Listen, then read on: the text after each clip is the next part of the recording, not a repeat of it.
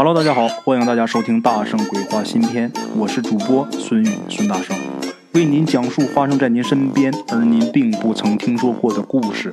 每天晚上，《大圣鬼话》与您不见不散。Hello，大家好，我是大圣啊。咱们这一期节目啊，没有鬼，哎，这一期节目完全没有鬼呀、怪呀的。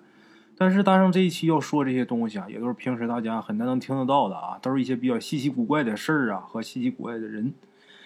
嗯，咱们头一个要说的这是什么东西呢？啊，这个东西叫皮画子。哎，一般山东那边还有东北啊，像辽宁一带啊，都听过这个东西啊。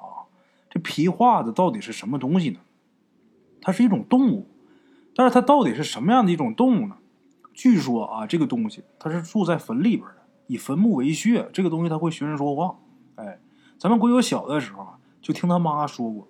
他妈说，他们村里边有个胆子很大的这么一位大娘，姓张，张大娘，她就遇到过皮画子。哎，怎么回事呢？话说是一个深秋啊，张大娘家呢在地里边起出了好多地瓜，把这地瓜呀都切成一条一条、一块一块的，在地里边晾着，晾地瓜干儿地瓜干儿大伙都吃过啊。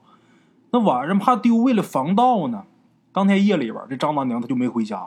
胆儿是真大啊！自己一个人就留在地里边看着这满地的地瓜干儿。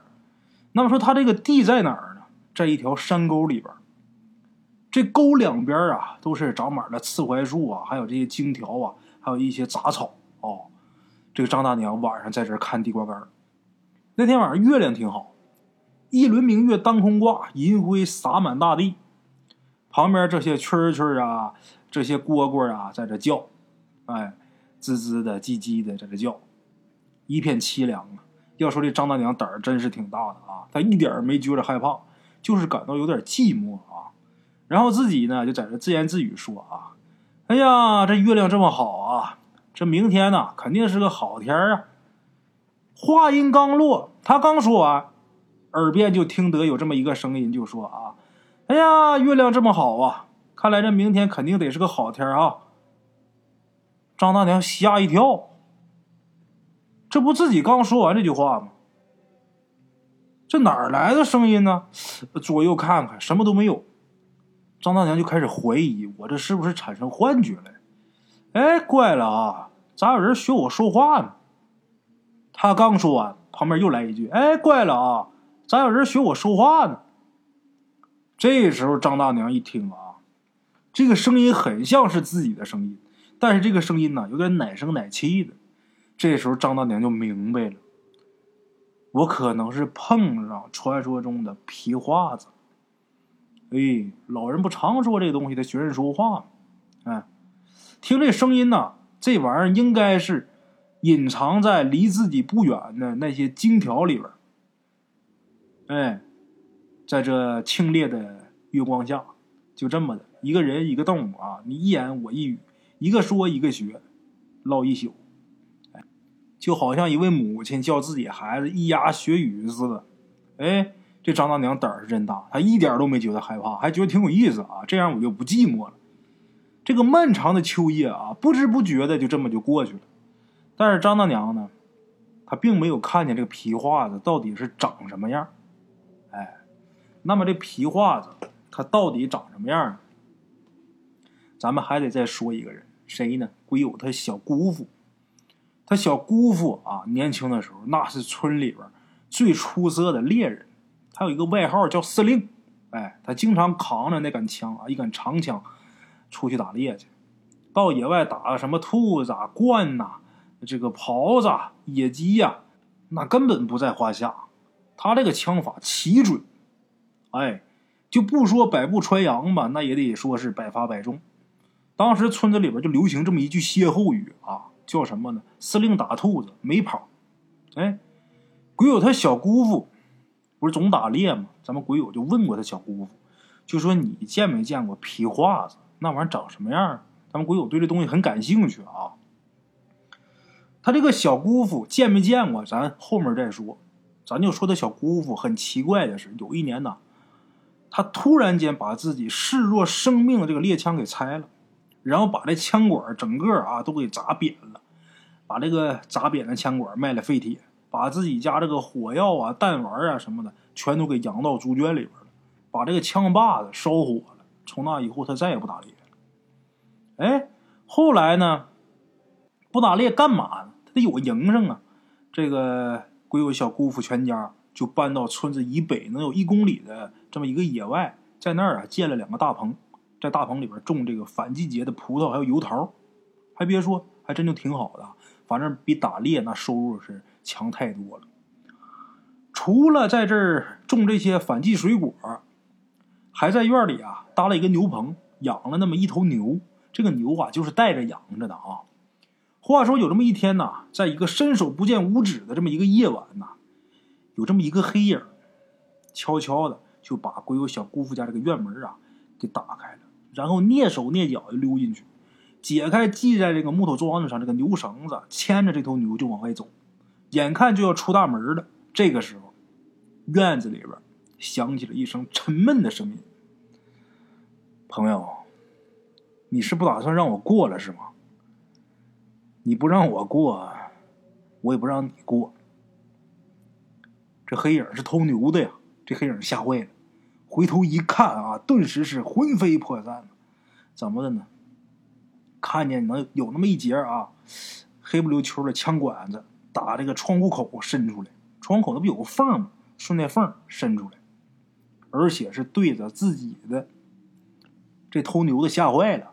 但是他还是屏住呼吸，强作镇静啊，然后说：“啊，对不起了啊，司令，打扰您休息了。青山不改，绿水长流，后会有期。”说完之后，扔下这绳子，一转眼就消失在黑夜之中。哎，后来呢，又过了不到半个月，乡派出所的所长，呃，姓王啊，这位王所长就找到鬼友的小姑父了，就说要拘留他。哎，他说为啥拘他呢？这个王所长说了，因为他们最近抓了一个偷牛的贼。这个贼呀，为了立功赎罪，就供述咱们鬼友他小姑父持有枪支。这个地方咱得说明一下啊，那个时候国家已经禁止民间持有猎枪。哎，鬼友小姑父一听，哈，这事儿啊，然后啊，他打屋里边就拎出一把锄头，然后就跟这王所长就说啊，老王啊，看啊，这就是我的枪。怎么回事呢？那天夜里呀，那蠢贼呀，他看见那个枪管其实是我的锄头把哎，王所长一听这个事情经过啊，也笑了。嗨，原来是这么回事哎，这个事儿呢，就这么就过去了。话说去年夏天的时候，鬼友他老娘啊，从老家到济南来小住，到咱们鬼友家，肯定到儿子家呀，在儿子家住。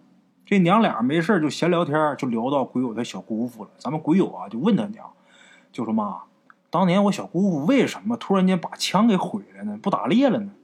那时候还没禁枪呢。鬼友的小姑父啊，毁枪的时候没禁枪。然后他妈说呀，嗨，这事儿啊，过去说呢有点忌讳啊，也不好对外边说。现在啊，过去这么多年了，跟你说了吧，也没什么。这事儿啊，是这么回事儿你小姑父毁枪那年的秋天，你小姑父呢？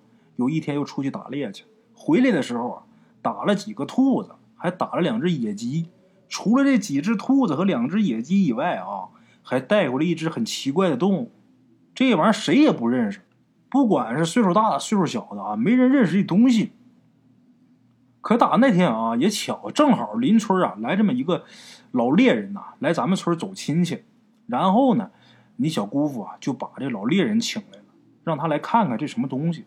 结果这老猎人到这一看，就说呀：“那是皮划子。”然后这老猎人就说了：“打到这个皮划子不吉利，哎，今后凡事啊都得多加小心。”说完之后，这老猎人呐就走了，哎。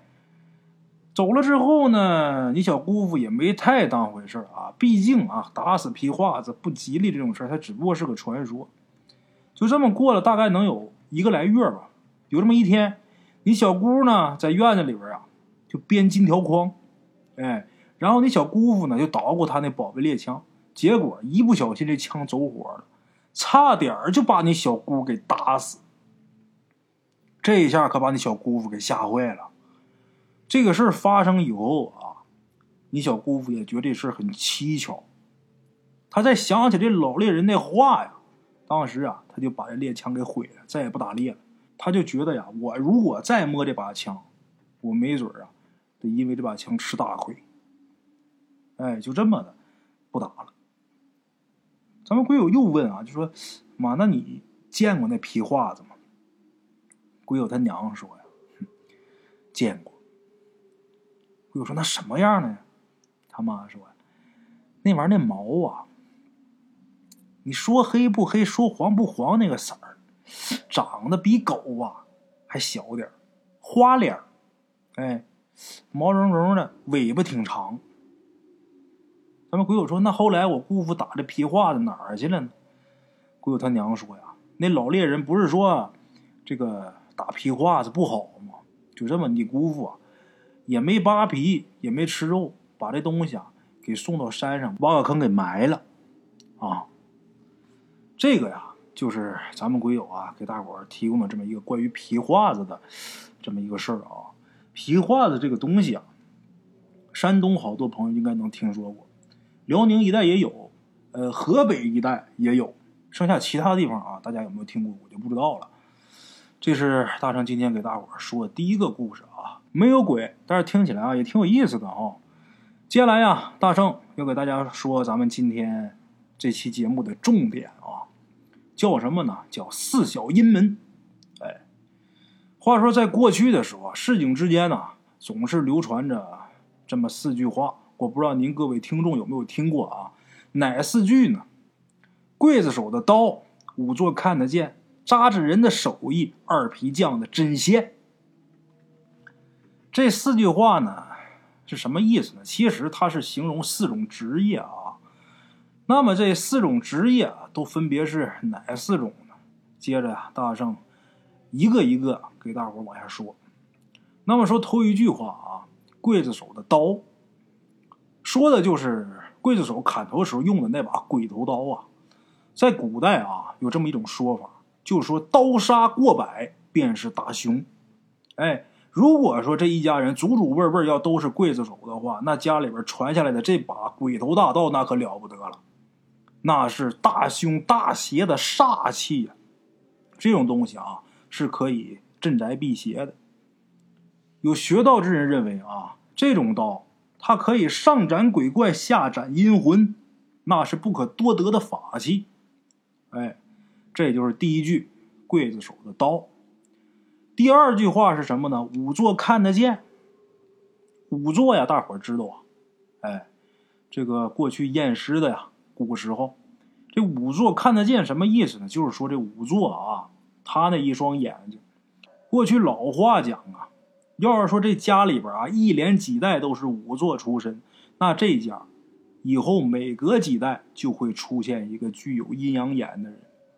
这些人啊，不仅可以验尸断阴，还可以跟死者亡魂沟通。更有甚者说，据说中国历史上有很多不解的奇案。都是由仵作寻魂问案破的，哎，那么第三句话，扎纸人的手艺，这要说的啊，就是扎纸活的纸人啊，纸马呀。就说这个扎纸人的手艺要是高到一定境界了啊，就是高到一定地步了，那他扎的这纸人纸马，在没有人的时候啊，他能活过来，能走，能动，能说话。如果说啊，这个主家要说突然死亡的话，那有好多亡魂会借助这种高手艺人扎出的这些纸人回魂，然后交代了后事之后再走。在过去啊，这个扎纸手艺特别好的人呐，那堪称是民间一绝呀。那么第四句话，二皮匠的针线，这大伙应该都听说过啊。听过郭德纲老师的单口或者是对口里边都有提到过啊，这二皮匠，这二皮匠其实他就是裁缝啊，呃，说是裁缝，他还是皮匠的一个分支。咱们中国人传统思想认为，这个人死以后，如果尸骨不全，那他就难入轮回呀。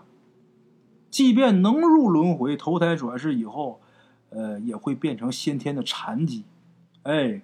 因此呢，就有了二皮匠这么一个职业出现啊。起初呢，这些人都是呃普普通的皮匠裁缝。谁家要是说有心死之人呐，是缺胳膊断腿掉脑袋的，呃，就花重金呐找他们去给缝缝补补，以求得全尸入殓呐。那么说这个活啊，怎么说呢？挺轻松的，来钱也快，给的也多。你缝一个脑袋，就或者说缝一条胳膊啊，盯你呀做两个月的活儿。所以说，在这种利益的驱使下，就有人专门干这个营生，干这个活时间一长，有专门缝尸的这个职业人啊，呃，老人就讲了，他们手里边针线了不得。他那针线呢，不但能把死者，呃，比方说啊，这胳膊被砍掉了，流血而亡，他把这胳膊能缝到一起。不单单是这个，即便说什么呢，呃，碰见一大老虎。这大老虎啊，把这人胳膊整个给咬掉了，那胳膊让老虎吃了，那怎么办呢？这没办法全尸了呀，找二皮匠。二皮匠啊，给你做一假胳膊，然后拿这针把这假的往这身上一连。据说啊，只要是他那针，用他那个总给人缝尸体那针缝，这假胳膊到了阴间啊，就是真的。哎，这亡魂呐，就是完好如初的亡魂。哦。当然，这些事情啊，对咱们现在人来说啊，那只不过是传言了。真的假的呢？现在我们肯定是没有人见过了啊。但是我相信这些东西啊，应该是都存在过。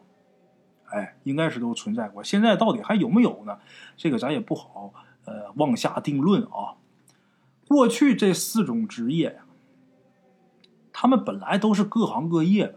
但是由于啊，他们干的都是挣死人钱的买卖，捞的都是阴门的钱，所以说民间老百姓啊，就自动把这四种人给划到一块儿去了。而且他们还有个名儿，叫什么呢？就是开头我说的四小阴门。哎，老话说得好啊，前压奴婢手，一压当行人呐。在过去的时候，这四小阴门那也是一个响亮的牌子。就跟现在这个名牌一样，你一说这个阿玛尼的衣裳，它就值一万；你一说这是劳力士满天星，它就值多少多少万。你要是街边买一块表啊，你说花多少多少万，人家得笑话死你。或者说，呃，你在街边卖表，一块不知名的表啊，这个表的质量比劳力士还好，但是你卖好几万，你让人打死。为什么？劳力士那是牌子，就这个品牌效应嘛。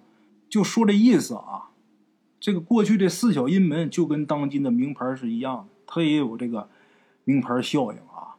但是四小阴门这个牌子可不是说谁想叫谁就能叫的，不是你拿根针你就能给人缝尸体的。你能缝，那你也不算四小阴门里的。为什么？因为啊，如果你算门里的，那这手艺必须得是祖传的，至少得经过太祖玄孙四代人啊。这才能被称为叫四小阴门里的人，祖辈传干着，你刚开始干那不算，啊，你爷爷那辈开始干也不算，那你带有了，够四辈儿才能算人家这个四小阴门里的人哎，那么说，今儿大圣要给大伙儿说这第二个故事啊，咱们这位鬼友，他们家祖上就是四小阴门里的人，哎，他们家可厉害了，家传九代刽子手。那还了得！从明朝末年一直干到清政府倒台，那可以说是名副其实的金牌中的金牌呀！啊，那么说他们家啊是怎么干上这一行的呢？这得从他们家第一个干这营生的人说起。这人叫什么呢？咱们给我家祖上第一代这个刽子手叫什么呢？王从川。哎，得从这个王聪川说起啊。在很早以前呢。没有人愿意吃砍头这碗饭，为什么？一个是残人肢体害人性命，这东西太过损阴德；二是呢，你干阴事捞阴门钱，这玩意儿你不招人待见。所以说，最早的这个刽子手啊，那都是官府点名的，就让你干你就得干，你不干就就把你杀了。哎，没有办法，那天底下三百六十行，哪行都得有人干呢。你说你不干，他不干，那这玩意儿谁干呢？不现实。哦，所以说一开始啊，干杀头这种营生的人啊，那都是被这个政府啊强拉硬拽干这个事儿的。直到后来呀，这穷苦人家吃不上饭了，为了生计没有办法，才主动有干这个行当。到后面那就有师傅教徒弟了，那就手把手啊教你怎么砍人脑袋。哎呦，这个听起来很恐怖哈。咱们鬼友他们家祖上啊，其实最早是铁匠，就靠给人家修锅呀、补鼎啊，和给打一些菜刀啥的、斧子一类的啊这些物件呗，靠打这些个东西啊混生活。这个日子呢，虽然说是比较清苦啊，但是过得挺踏实。可是到了明朝崇祯年间，时逢大旱，颗粒无收啊，朝廷呢又加了一些呀没办法让人活命的无良的税。哎呀，这一下惹的是天怒人怨，刀兵四起啊！全国穷苦之人为了活命啊，纷纷是揭竿造反。其中最有名的，大伙都知道，闯王李自成。哎。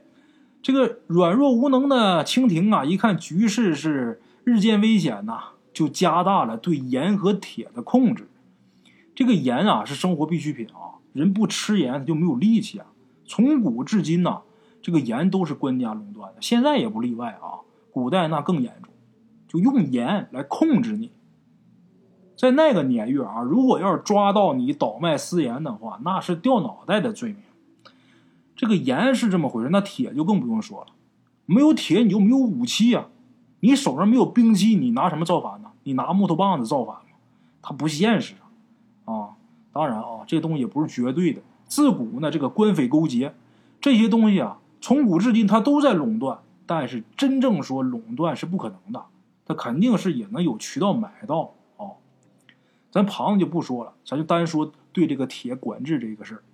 对铁管制这事一出台，可坑苦了那些靠铁为生的这些人啊！首当其冲的那就是铁匠啊！在那个年月啊，你要想买点盐或者买块铁，那都得到衙门口去登记去。从看门的到往上上上下下，你都得孝敬齐了，才能呃拿着指标啊，到指定的地点去买去。而且那价钱是相当昂贵了，倒不是说朝廷啊把这铁定的价有多高，不是。是什么？是底下那些贪官污吏私自的给你加码，那一层一层的加到最后，那到老百姓手里边，那铁贵的就离谱了。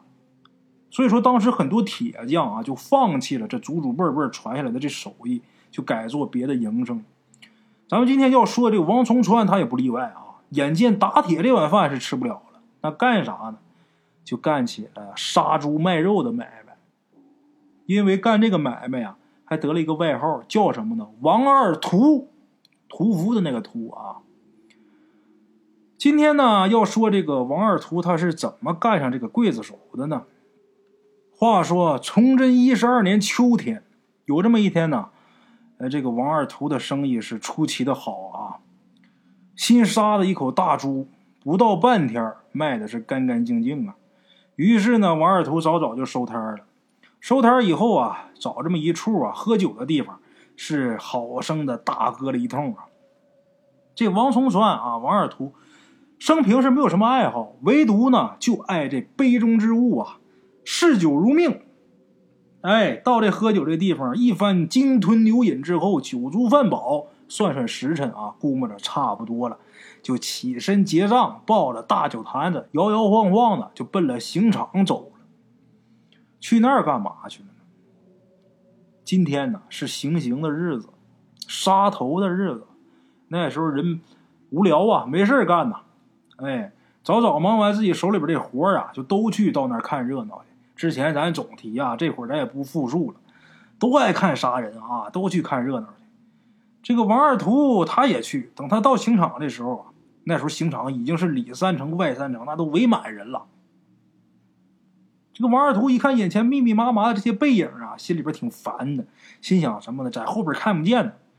他呀就抱着这酒坛子啊，就往这个人群里边挤。他这一挤，周围人一看他一瞅啊，是一个喝醉的一个醉汉，然后又满身油泥的，都挺烦的。谁也不不能跟这人较真啊，就都给让开一条道。就这么的，王二图啊，就晃晃悠悠的来到了台前，哎。刑场里边是早已准备妥当啊！一名犯人被五花大绑的跪在地上，台上坐着这个官老爷。哎，这个身前身后站着能有七八个衙役。这时候就听啊一声铜锣响，很清脆啊，当一声，台上这位老爷就高喊啊：“时辰已到，立刻行刑！”话音刚落，就见啊，有那么一位身穿大红袍、头戴大红帽的这么一个壮汉走上前来。走上前来之后，专门有差人啊，给这位递上一大碗酒。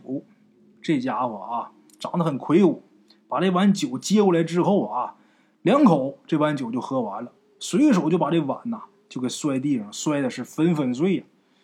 然后来到犯人身边，高举手中这口鬼头大刀就要下手。这会儿这老百姓吓得啊，都闭上眼睛都不敢看了。那小孩吓得直往大人怀里边钻呐。可是等了半天啊，这法场这个举刀这位没动静，就举刀在那站着不动弹。这有纳闷的就偷眼观瞧啊，这怎么回事啊？这举着刀一动不动什么意思？这人好像是雕塑似的啊！这时候这监斩官就不高兴了啊，就赶紧命人上前询问呐。这时候赶紧来一个差人啊，小跑到这位刽手跟前啊。就拍拍人肩膀，就说呀：“老万，你他娘咋还不动手呢？你想挨板子是不是？”可是话音刚落，就见这名红衣大汉是仰面摔倒。哎呦，在场这一下全都乱套了啊！这怎么回事啊？哇，他怎么倒了？呼啦操，这一下乱了套了。这名差人也吓一跳啊，赶紧上前查看呢。这一看呢，这个人是七窍流血，气绝身亡。哎呀，刽子手行刑期间暴毙法场，那还了得！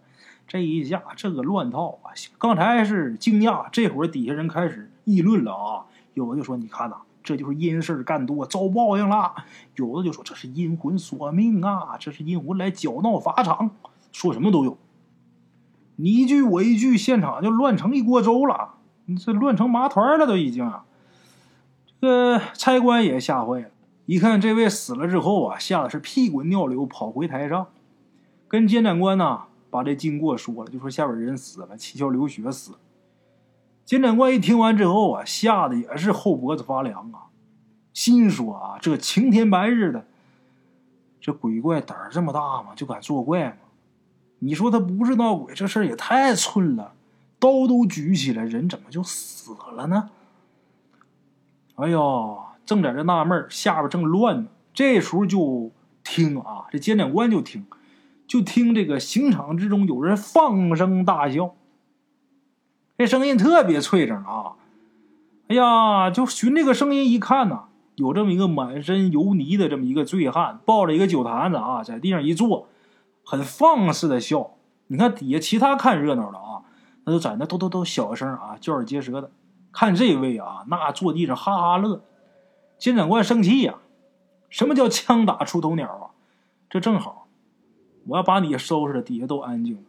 来，把他给我拿下！就这么的，差人上前呐，把这个王二图就给提到台上。提到台上之后，监斩官呢就瞪着他，就问啊：“你这泼皮呀，因何搅闹法场？”这王二图跟没事人似的啊。就跟一滩烂泥似的，在这个台板上一坐啊，舌头也大了。我我是来看砍头了，哎，你说这刀还没挨上啊，这砍人的先死了啊，他他他他先嗝屁了啊！你说这不招笑？说完之后，哈哈又开始乐。哎呀，监斩官呐，让王二图这话给臊的满面通红啊！恼羞成怒之下呢，就抓起惊堂木。这惊堂木一拍，那这个王二图那就挨板子。可是这惊堂木刚举起来，这监斩官呢，他没死啊，但是他脑子里边一下就冒出一个坏主意。哎，这监斩官这位老爷把这惊堂木啊轻轻的又给放下，然后啊，就看着这个王二图，就说：“哎，要依我看啊。”就你这样的，你就是个胆小鬼呀！你肯定是吓得快尿裤子了，所以你才大笑，这是给你自己壮胆呢吧？是吧？这监斩官这么一说，旁边这些差人啊，都跟着一起啊起哄笑。这王二图一听这话，不干了啊！这一拨楞脑袋，搁地上就站起来。刚才在地上坐着，这会儿站起来，啊，指着这个监斩官就说：“啊，谁说老子胆小？我看个砍头，我要看尿裤子了。老子就是亲手砍个人头，咱也不怕呀！”这时候，这官老爷啊，就表现的一脸瞧不起这个王二图的这个表情啊，然后连连摆手就说：“行了。”有骡子你都不吹骆驼啊！你要真有这能耐，你去砍一个给我看看去。哎呀，我看你呀，净能吹呀！你有那个种吗？王崇川、王二秃一听这话啊，这人喝完酒，本来这人他也愣，杀猪的嘛，之前是铁匠。听完之后，转身就往台下走。他往台下走啊，本来有这些衙役想拦着他，但是监斩官啊一挥手，大伙呢就都给他让开一条道。这个王二图就到了台下，到台下就到了犯人跟前呐。到这之后，围着犯人转了几圈啊，随后呢自己把这酒坛子掂起来，是咕咚咕咚猛喝了几口酒。这会儿这个刽子手老万他在地上躺着，刚才他不是倒了吗？这刀也落地上了。王二图把这之前鬼手老万那把鬼头大刀给抄起来了，然后啊，就跟这犯人就说：“大兄弟啊，俺俺说你怕个球啊，你你还直抖了，脑袋掉了碗大个疤嘛，是吧？等完事以后啊，俺王二图请你喝酒。”说完这话。把这鬼头大刀举起来，照着这个犯人的脖颈之处啊，用全了劲儿了，哭呲这一刀就下去了。只见这犯人这身子是往前一栽，一股血箭从这个没有头的枪子里边就射出来。这人呐，连喊一声都没来得及，这尸首就分了两处了。王崇川砍完之后啊，很得意。看看台上，咧嘴笑了，哼，杀个人算什么呀？然后呢，这手把自己的酒坛子给提溜起来，走到几米之外，那手伸起来，把地上的人头给提溜起来，然后对着人头说：“哎呀，死了死了，一死百了啊，早死早投胎。哎呀，我说你小子还愁眉苦脸干啥呀？走吧。”跟俺喝酒去。说完之后，这家伙拎着人头啊，就往法场外边走。这给大伙吓得啊，全都躲多远呐！这家伙一手拎酒坛子，一手拎拎着这个死人脑袋往出走。这老爷也吓坏了。老爷一看这家伙，他就他是那个呀，他是真是那块料啊！赶紧让差役上前给拦住。拦住给弄回来之后，老爷下令什么呢？以后啊，别杀猪了。跟着老爷杀人吧！啊，就这么的，老王家打那开始，杀人的营生一干干了九辈儿，哎，到今天，人家那口鬼头大刀还在老王家人手里边只不过清政府倒台以后啊，没有砍头这个职业了啊。那么说这把刀现在在哪儿呢？在人家老王家的家庙里边供着。这家庙里边除了这把鬼头大刀，还有老王家的列祖列宗，啊，好了，各位，今天大圣啊，给大伙儿说的这两个故事啊，就算给大伙儿说完了。故事当中没有鬼啊，但是啊，呃，我我我自己觉得啊，还算是挺有意思啊。大伙儿如果喜欢的话呀，呃，给大圣打赏打赏啊，能帮忙转发转发那就更好了。好了啊，今儿个呀就到这儿，非常感谢各位。明天同一时间，大圣鬼话不见不散啊！